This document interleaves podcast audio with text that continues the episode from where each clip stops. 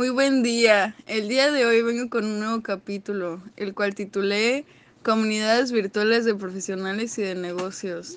Sé que la mayoría ya había escuchado sobre este tema antes, pero mostraré otra perspectiva sobre ellos. Primero que nada tenemos que saber, comunidades virtuales de profesionales y de negocios las comunidades virtuales profesionales son plataformas de trabajo colaborativo donde profesionales comparten información, debaten y resuelven dudas. Los principales beneficios del trabajo colaborativo son facilita la forma de decisiones, facilita la optimización de la formación continua, contribuye a la adopción, pero ¿para qué nos ayudan? Las comunidades virtuales de negocio nacen como respuesta a las redes sociales y de mercadeo. Es una evolución del mercadeo en redes. Asimismo, es también una adaptación al entorno que han tenido las redes sociales debido al boom que han tenido en nuestra vida cotidiana. Sabemos de la compra que podemos hacer con un solo clic, pero esto puede ir más allá, especializando los mercados empresariales y haciéndolas más eficaces. A continuación hablaré más de ellas.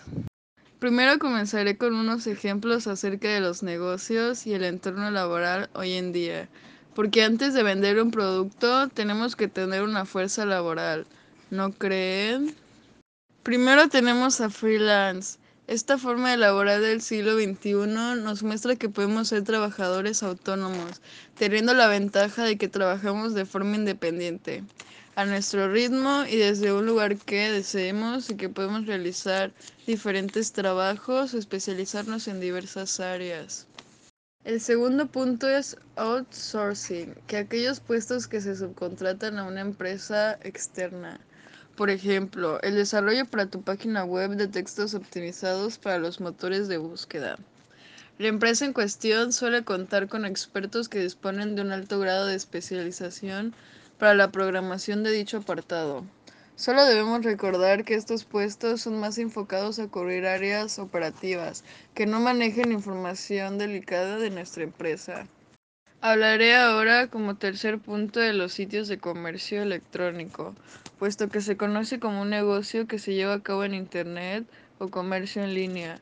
Se trata de la venta de servicios o productos a través de medios electrónicos actuales como páginas web, redes sociales o tiendas online. ¿Cuántas compras hemos hecho este año? Y pensar que hace algunos años esto hubiese sido tan irreal.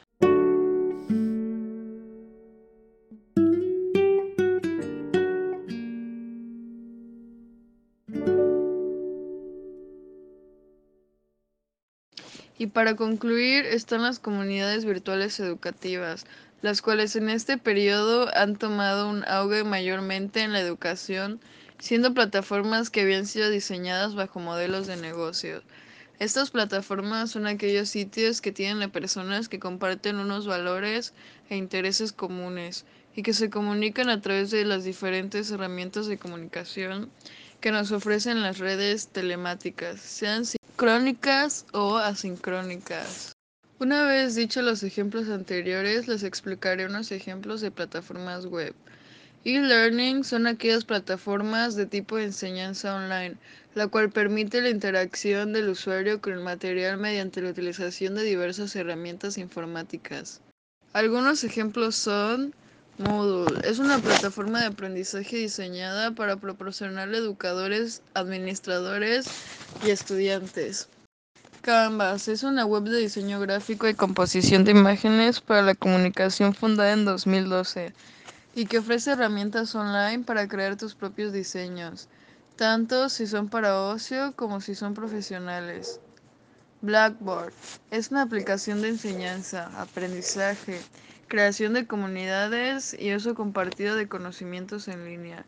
Puede utilizar cualquier teoría o modelo para enseñar su curso en línea, el cual es abierto, flexible y se centra en mejorar los logros de los estudiantes. Bueno, eso es todo por el día de hoy. Espero les haya gustado el podcast de hoy. Nos vemos en la próxima transmisión, en la cual estaremos abordando en específico cada uno de los puntos que tocamos. Soy Jessica. Que tengan una excelente tarde.